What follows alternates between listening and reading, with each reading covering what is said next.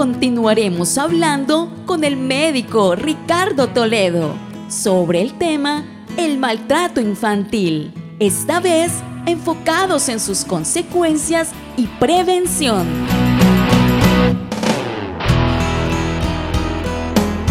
Nuestro invitado es además cirujano con una especialización en pediatría y hace parte activa de la Sociedad Colombiana de Pediatría.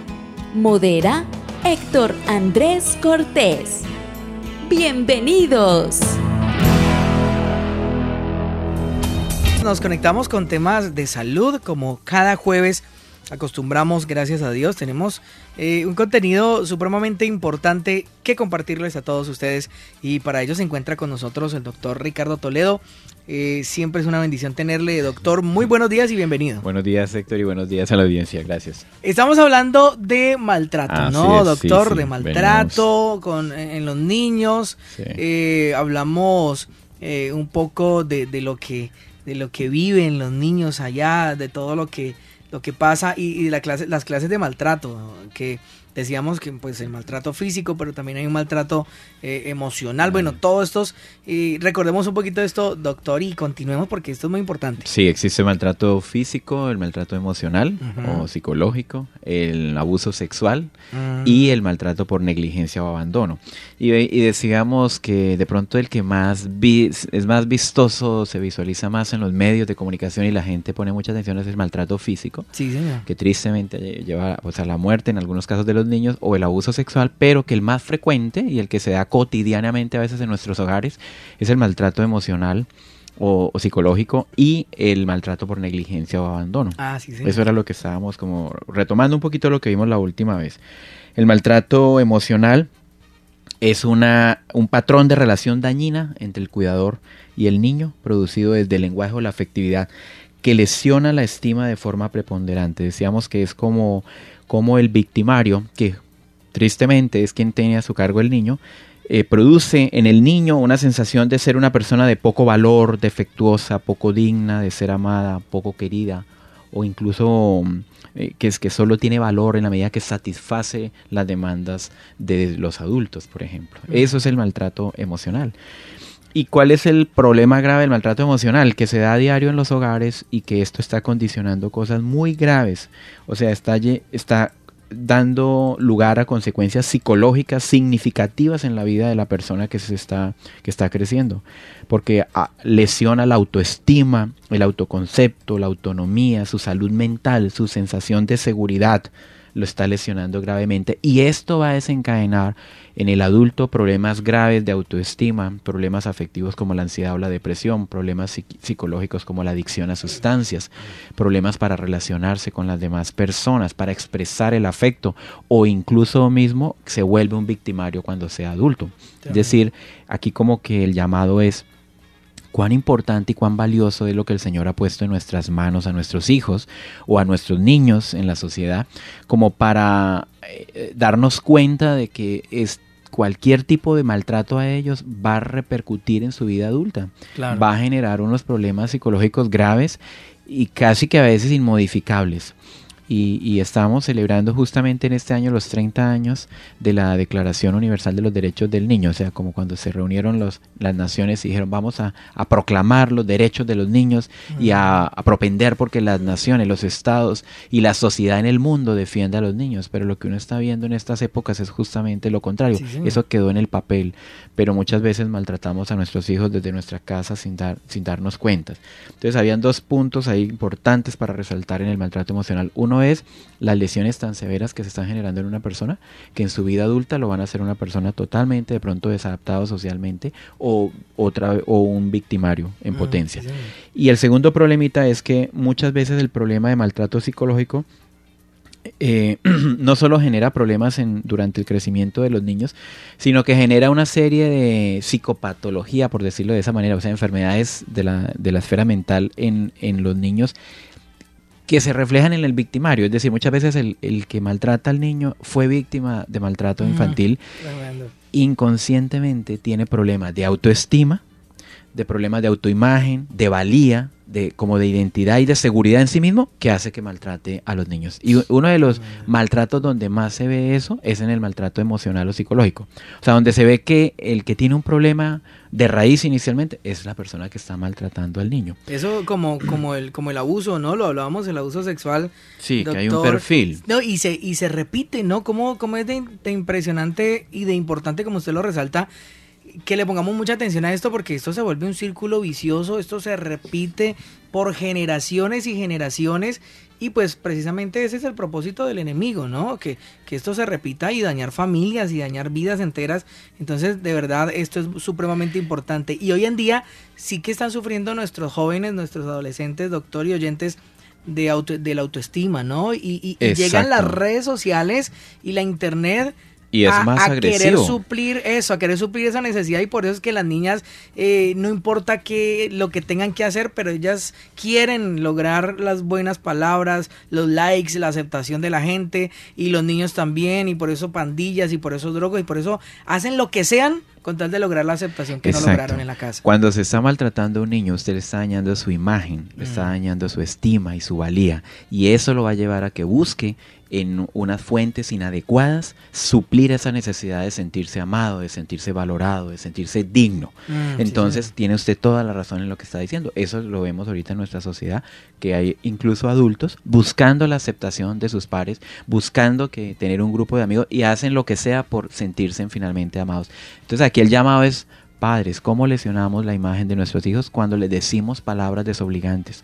Cuando los maltratamos especialmente con la boca. Mm. Estamos refiriéndonos al maltrato emocional. Muchas veces va acompañado de maltrato físico también o de abuso sexual. Pero cuando usted no reconoce los valores de su hijo, cuando usted no bendice a su hijo, Dios nos ha dado la capacidad a los padres de bendecir a nuestros hijos. Pero muchas veces los padres tenemos faltantes, carentes, dolores en nuestro corazón que no hemos solucionado, que no hemos sanado que no hemos eh, rehabilitado en nuestra relación con nuestros padres y con nuestros hijos y hace que repitamos, como decía usted ahorita, eh, generacionalmente, vuelve y se repite el ciclo. Entonces un niño víctima de abuso sexual, de maltrato psicológico, crece siendo un adulto que tiene unos problemas graves psicológicos y que cuando tenga hijos va a repetir en ellos lo que sufrió inconscientemente. Entonces, ¿cómo lo hacemos nosotros? Cuando los desaprobamos, les ponemos apodos, los ridiculizamos en público, nos burlamos de ellos, eh, nos lucimos, por decirlo ahí, a costa de ellos. Usted siempre es el mismo, usted no va a cambiar, el bruto de la familia, el burro de la casa, o cuando usted lo hace sentir menos eh, por su culpa, yo hubiera podido haber hecho esto, si usted no se hubiera atravesado en mi vida. Todas esas cosas terribles las ve uno en las familias, los niños las escuchan y lo chistoso es que usted piensa que eso no, que eso no pasa de la pared.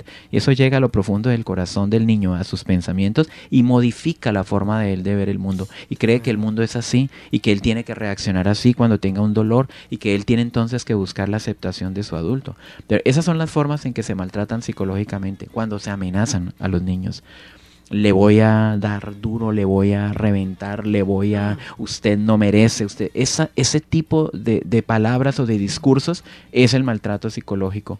Y también cuando están expuestos a la violencia intrafamiliar. Si hay algo que lesiona gravemente la psiquis de un niño, es ver en su casa a sus padres peleando, a un papá pegándole a la mamá, a sus hermanos peleando, los conflictos con los tíos, con los primos, que se van ya a puños, a golpes. me sorprende ingratamente que en Colombia el Día de la Madre es el día cuando más riñas y más muertes existen en este violentas en este país. Y esto es ilógico. O sea, esto es totalmente el mundo al revés. Eh, y qué tristeza que nuestra nación y nuestra sociedad específicamente tenga una forma mm, de reaccionar de esa manera, violenta. O sea, no, no me dan lo que quiero, no se hace como yo quiero, yo tengo que de alguna manera conseguirlo y hago lo que sea. Y nuestros hijos están como aquí en el, en, en el medio de estos problemas. Todo eso, ¿no? Y ellos están copiando. ¿Cómo cambia nuestra sociedad? Ayer hablaba con una persona que viene de un contexto diferente, viene de otra nación, ahora están viviendo aquí en, nuestra nación. Y, y, me hacía como caer en cuenta cuando me decía, un país cambia con mucho esfuerzo y con mucha dificultad y puede tomar generaciones. O sea, como porque se sorprendía como extranjero de nuestra nación. Y pues obviamente nosotros, cuando usted tiene un poquito de autocrítica, sabe que hacemos muchísimas cosas mal y que tenemos muchas cosas mal en muchos eh, eh, niveles de nuestra sociedad. Y él decía, esto es con esfuerzo.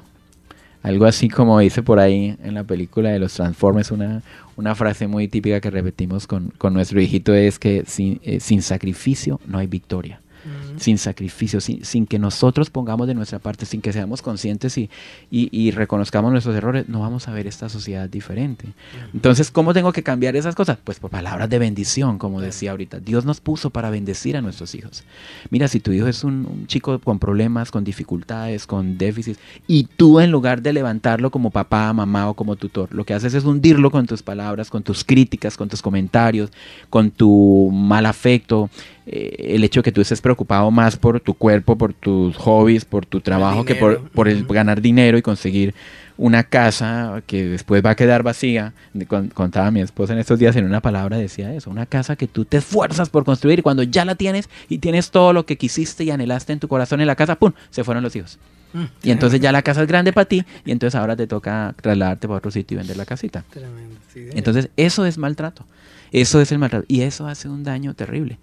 A veces uno se enfoca más en lo más vistoso, pero esto es muy significativo eh, en los niños. Las consecuencias tremendas del maltrato psicológico. Y también hablábamos finalmente que, que, el maltrato por negligencia o abandono también es muy común en nuestra sociedad y que hace referencia como el maltrato mm, por negligencia, como a la falta de ofrecerle el cuidado mínimo y la protección que necesita un niño por parte de quienes debieron hacerlo. Y no porque no tengan dinero, como decíamos, o recursos, sino por el hecho de que se distraen en otras cosas. Cada vez vemos más niños al cuidado de personas que no son sus padres, así sean su familia. Incluso a veces son personas que tienen también dificultades psicológicas, problemas emocionales, dificultades eh, en muchas áreas de su vida. Incluso algunos son inmaduros porque todavía son adolescentes o están entrando a la adultez y están cuidando niños. Eso es negligencia y abandono. Y entonces en manos de una persona inexperta o un, dejar nuestros hijos en manos de un joven, de un porque es que me toca salir, me, tocó, yo no puedo estar cuidando a mi hijo por la razón que usted quiera tener o, presentar de excusa, pues hace que ese niño sea más víctima de, primero está sintiendo el abandono de su cuidador y de su tutor, no soy importante, o, o, no valgo tanto como vale el trabajo, como vale el hobby de mi papá o de mi mamá, para que me ponga cuidado prefiere irse a en lugar de estar conmigo. Yo sé que tenemos que trabajar, todos tenemos que trabajar y producir, y, y, de hecho eso es parte de, de, no maltratar a un niño por negligencia, darle lo que necesita, el alimento, el vestido, la educación, la salud que él necesita.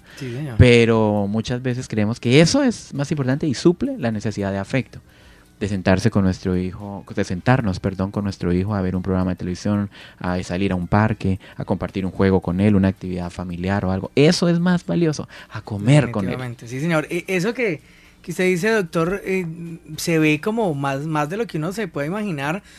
Porque hoy en día los padres le están delegando responsabilidades eh, que no podrían delegarle a un niño. Y, y aparte de eso, eh, como son niños, no son capaces con esas responsabilidades, entonces eso genera más maltrato, ¿sí? Es un maltrato eh, eh, emocional y psicológico, como usted lo explica, el hecho de, poner, por ejemplo, eso, al niño al niño de 8 años a que cuide, el hermanito de 2, de 3. Mm. por favor, es un niño cuidando a otro niño, eso no se puede. Entonces, aparte de que lo ponen y ya eso es maltrato, ya eso es descuido, ya eso es mucho. Entonces, como niño, obviamente pues va a cometer errores, va a descuidar al otro hermanito y de pronto va a pasar cosas, entonces llega la mamá y el papá a echarle la culpa, a decirle, pero usted por qué no lo cuidó, mire, y más maltrato. Entonces eso es maltrato sobre maltrato y, pienso que hay que tener como mucho cuidado con esto porque a veces cometemos el error, como padres cometemos esos errores de delegarle responsabilidades a nuestros hijos que todavía no pueden, que todavía no son capaces de sobrellevar y que claro son una carga para ellos. Y, ahí es donde se viene ah, maltrato físico accidentes en casa en algunos países en los países del primer mundo. Este es un motivo para que intervenga el estado y retire la patria potestad o la custodia de los hijos. Si llega un muchachito un niño quemado herido traumatizado por estar a cargo de alguien que no sea su tutora y no haberlo dejado a alguien capacitado para hacerlo pues le quitan el, el niño y tiene un problema legal en nuestro país es como el pan de cada día. ¿Qué otras cosas hacen parte de la negligencia o del abandono? Lo decíamos también cuando no se le da los alimentos. Y, les, les, mencionaba como el 20% de, de, los hombres en las cárceles distrital de varones en Bogotá están condenados por inasistencia alimentaria. Mm. Entonces, cuando tú no suples el alimento para tu hijo, tú estás siendo un padre maltratador. Cuando tú no le das el vestido que necesita o lo envías al colegio en malas condiciones, niños que llegan al jardín, entre otras cosas, ese es otro tema, cómo se colocan mucho los chicos en jardines cada vez más pequeños por la necesidad laboral o, el apetito, la necesidad eh, física de producir en los padres. Eso es un tipo de maltrato, es delegar, es decir, Señor, me has dado un regalo, me has dado una bendición en mis manos, pero sabes que yo voy a dejar esto en manos de otra persona porque yo tengo que hacer tal cosa. Eso es maltrato también. O cuando no se llevan a sus controles de salud, a su control de crecimiento y desarrollo. De hecho, los programas de ayuda social eh, si vigilan mucho esto, ¿no? De que las mamás sí lleven a los chicos al control de crecimiento y muestren su carnet de vacunas. Cuando esto no está completo, también eso puede ser. O cuando buscan atención en salud demasiado tarde por problemas crónicos, o sea, que llevan mucho tiempo y los descuidan. Cuando todo esto es daño al corazón del niño.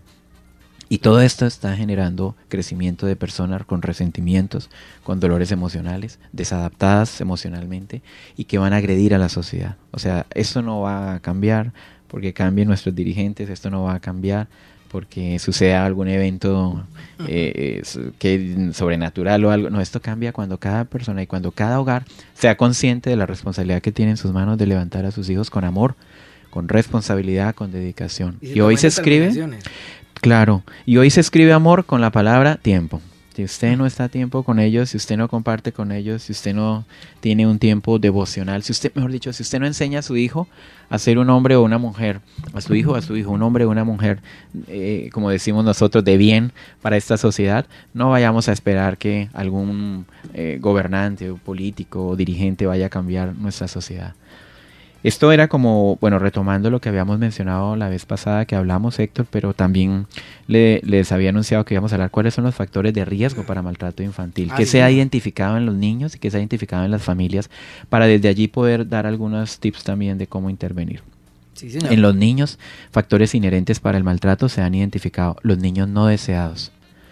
Cuando llegaron niños y no, no, los estaban esperando o no los desearon, peor aún. O sea que ahí empieza el rechazo y ahí empieza el maltrato. El mm. papá no lo quiere, aborte. Eh, no nos vayamos a complicar la vida. Esto no. Cuando hubo un intento de aborto, ya ese niño se ha lesionado como en su, en su ser lo, eh, lo que es su dignidad, que es intentar que no nazca cuando tienen género o sexo no deseado, o sea, cuando quieren niña y resultó que es una niña o quieren niña y resultó que es un niño, ahí empieza el riesgo para ese niño de que sea maltratado. Y esto con eso que quiero decir, papás o cuidadores que nos escuchan, revise si está pasando algo con sus hijos en este aspecto, porque uno dice, pero ¿por qué este niño me salió tan difícil? ¿Por qué este niño o está Porque muchas veces todo empezó mal, empezó al revés. No teníamos un pacto delante de Dios, lo concebimos fuera del matrimonio, aparte de eso no lo queríamos o intentamos hacer algo para que no naciera.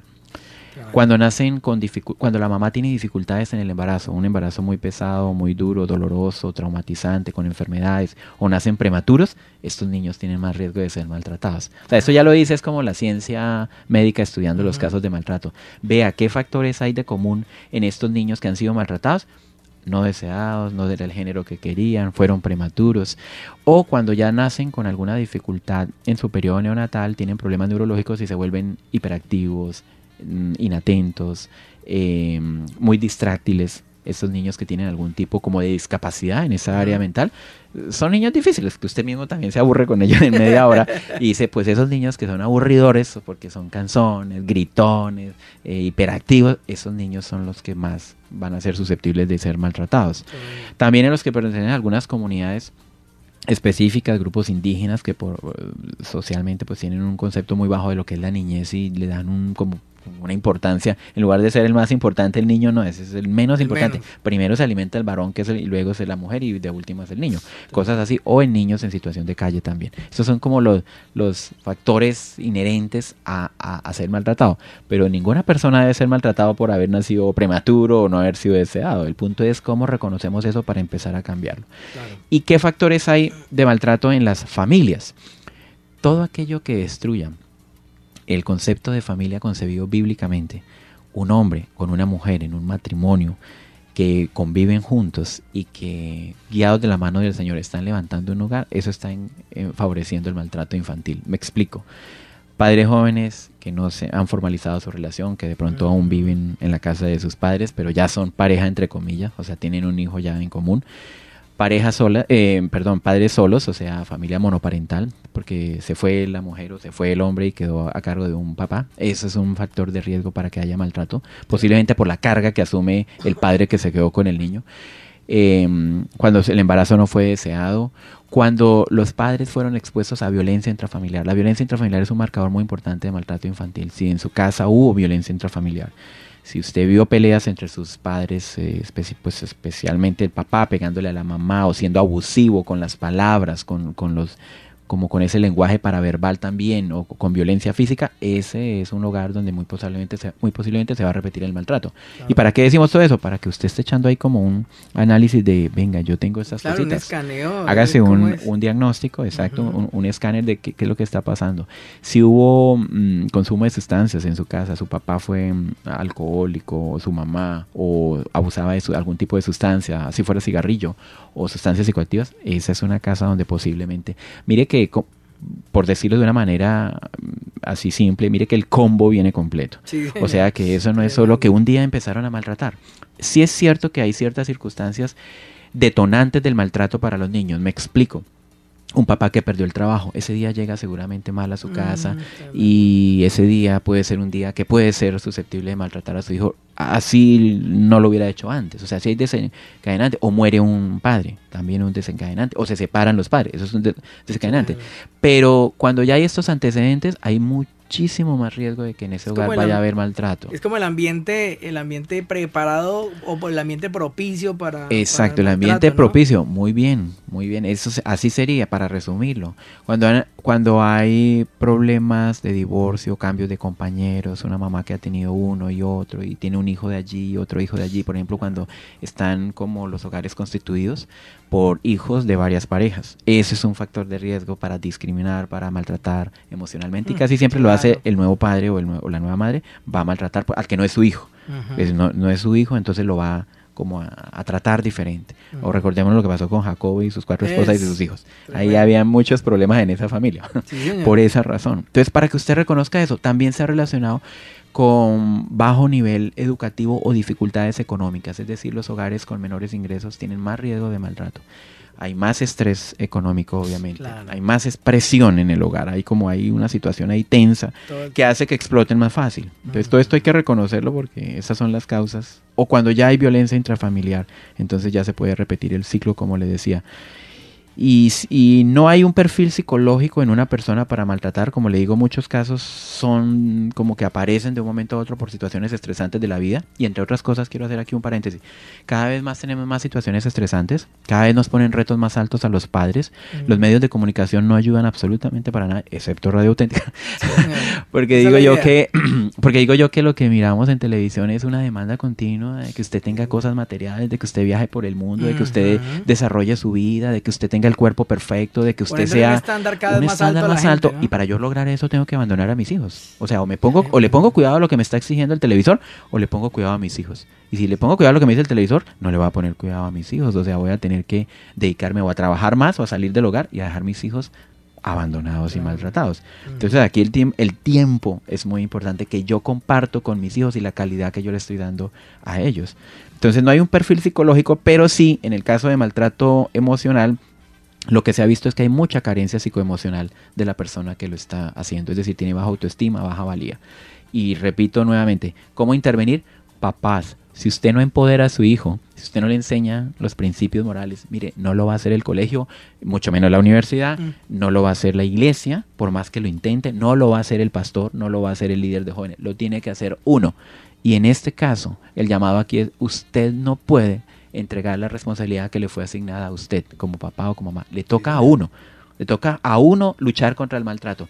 Y, ahora hablando, ¿y entonces qué hacemos? Pues empezando por reconocer que no hemos hecho las cosas bien, como dice la palabra, de arrepentirnos y empezar a hacer las cosas bien. Primero en mi casa, y cuando ya lo tenga en mi casa, a otras casas voy a ayudar.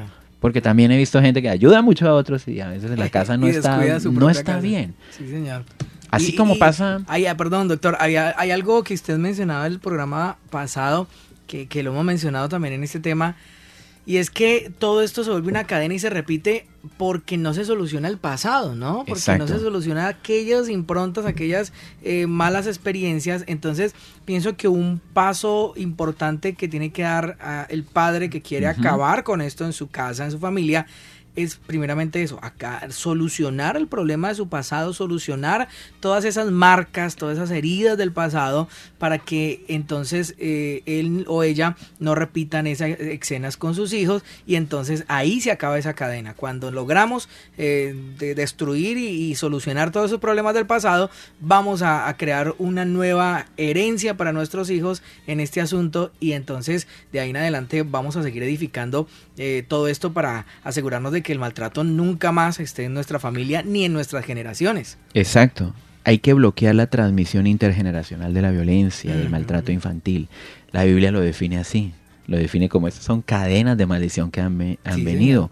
Y, y, mire que muchos de los términos que yo estoy usando y la información que yo no la estoy sacando de la Biblia. Yo estoy todo esto sacándolo de libros de medicina, específicamente del programa de atención de enfermedades de la infancia, enfermedades prevalentes de la infancia, que se llama IEPI, de la Organización Mundial de la Salud y de la Organización Panamericana de la Salud. Y así lo llaman, mire, así dice el libro. La participación de los niños como testigos de la violencia intrafamiliar es una de las formas frecuentes de maltrato emocional en la niñez y se asocia con la transmisión intergeneracional de la violencia.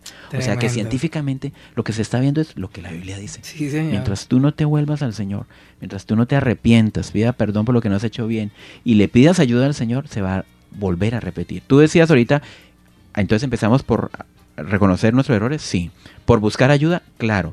Y yo en esto como médico he visto pues varias terapias de ayuda, la psicología, la psiquiatría, las terapias de grupo, em, el Estado pues ha, eh, pues ha hecho leyes para la protección de la infancia y la niñez, la adolescencia, eh, los colegios hacen su parte, eh, de pronto la, la, iglesia también hace su parte, trabajando con los niños y todo eso. Yo lo que, lo que he visto es que cuando una persona como que puede diagnosticar su vida y ver todo lo que trae su pasado, y se postra delante de Dios y se arrepiente de, su pecado y le pide ayuda, las cosas empiezan a cambiar. Claro, Mientras tanto, no es que nos sirva la psicología, no es que nos sirva la psiquiatría. Por supuesto que son herramientas que el Señor también ha permitido que tengamos hoy en día disponibles, pero no radica el asunto. Una terapia psicológica no te va a cambiar a menos que tú tomes decisiones. La psicóloga puede estar perdiendo el tiempo, el psiquiatra también, el terapeuta de grupo, las charlas en los colegios. Entonces ya hablando un poquito de tratamiento, claro, esto se trata de hablar el problema. Yo necesito comentar esto con alguien, yo necesito sacar eso de mi corazón. Y yo necesito buscar que alguien me ayude y me diga cómo debo hacer las cosas, mm, cómo aprendo a ser papá. Mm, cuando fuimos padres no teníamos idea de cómo íbamos a hacerlo, excepto cómo lo procreamos, no más.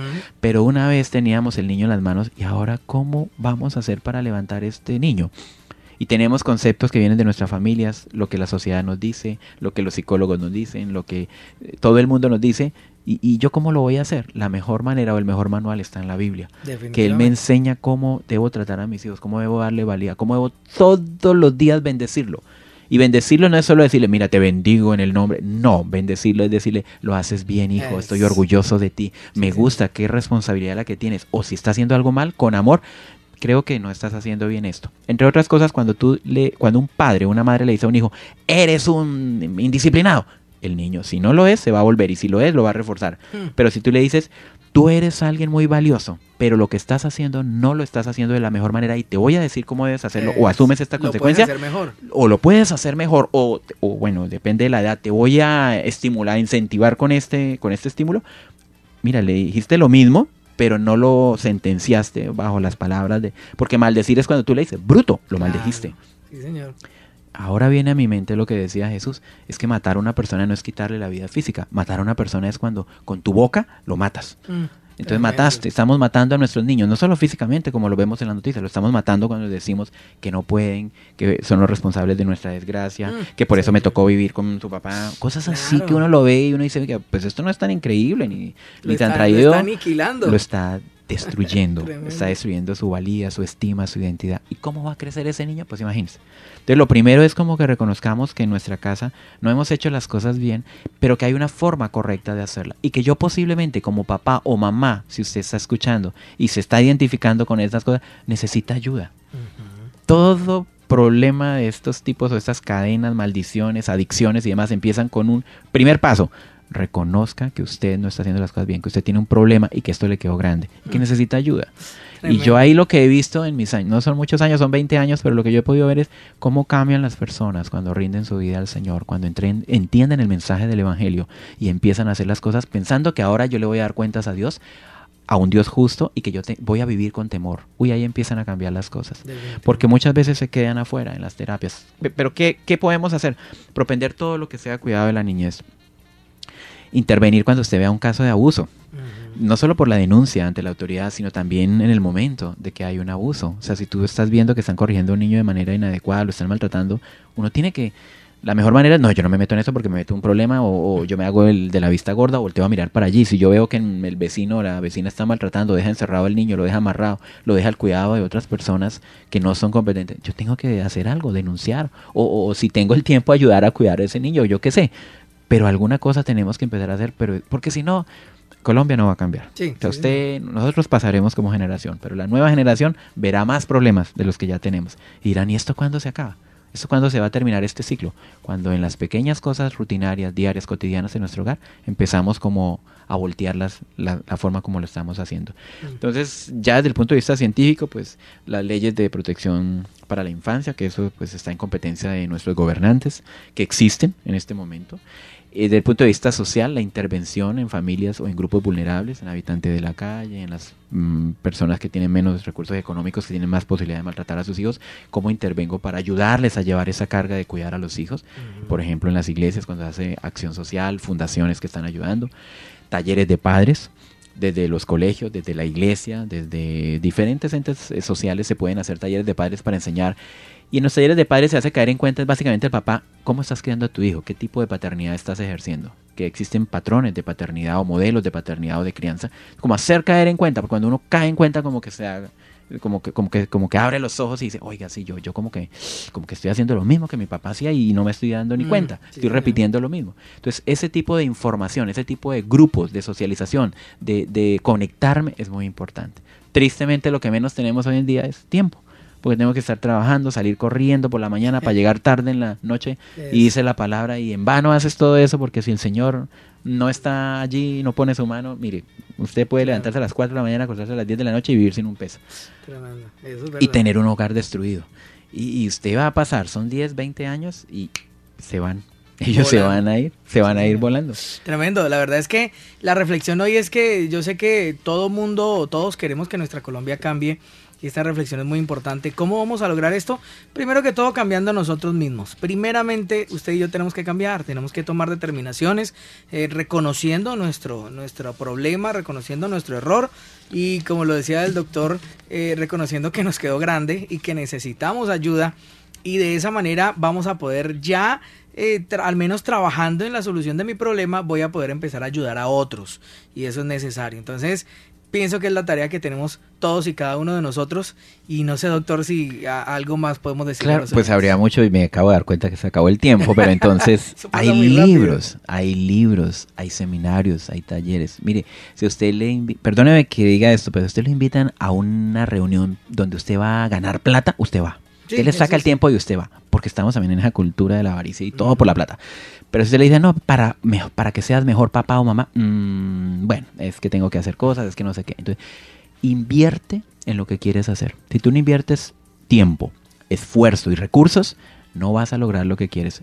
Consíguete libros, hay libros muy buenos, hay libros cristianos, hay libros no cristianos, seculares, pero con buenas pautas de crianza, de cómo poner límites a nuestros hijos, de cómo mostrar el afecto a nuestros hijos, de cómo amarlo. Muchas de esas cosas yo sé que se tratan muchas veces a través de iglesias, esa es la verdad más que en otros ambientes seculares. Pero existe algo para hacer y yo tengo que capacitarme. A mí me tocó, ya cuando mis hijos estaban crecidos, me tocó empezar a capacitarme para no cometer los errores que cometieron conmigo y para hacer las cosas por lo menos de la mejor manera que pudiera hacerlas en mis capacidades. Para no repetir las mismas eh, historias. Lo que yo sé sí es que se cortó. en mi casa se cortó un patrón que había, una transmisión generacional, como dice la ciencia, como dice la Biblia también, de unas maldiciones que venían. Y yo sé que eh, cambiamos el lenguaje, por lo menos, de hablar con nuestros hijos y sacamos un tiempo para hablar con ellos. Qué bendición. Doctor, muchas gracias por, por acompañarnos esta mañana. Con mucho gusto, Héctor, que Dios les bendiga. Escucha, descarga y comparte nuestros podcasts. Estamos como Radio Auténtica Villavicencio en TuneIn, Spotify, Google Play Music, Deezer y iTunes. Temas prácticos de familia, salud, finanzas, sanidad interior y muchos más que puedes disfrutar en tus dispositivos móviles y compartirlos para que otros sean bendecidos con la palabra de Dios. Recuerda buscarnos en todas estas plataformas como Radio Auténtica Villavicencio, innovando y renovándonos para alcanzar a muchos más con nuestra voz, e imagen de la verdad. Síguenos, síguenos en Facebook como Radio Auténtica Villavicencio, en Instagram como auténtica-villavicencio, en Twitter como arroba auténtica 1080 AM. En TuneIn Radio como Radio Auténtica Villavicencio. Visita nuestra página web y escúchanos en audio real auténtica 1080am.com. Radio Auténtica Villavicencio. Voz, e imagen, de la verdad.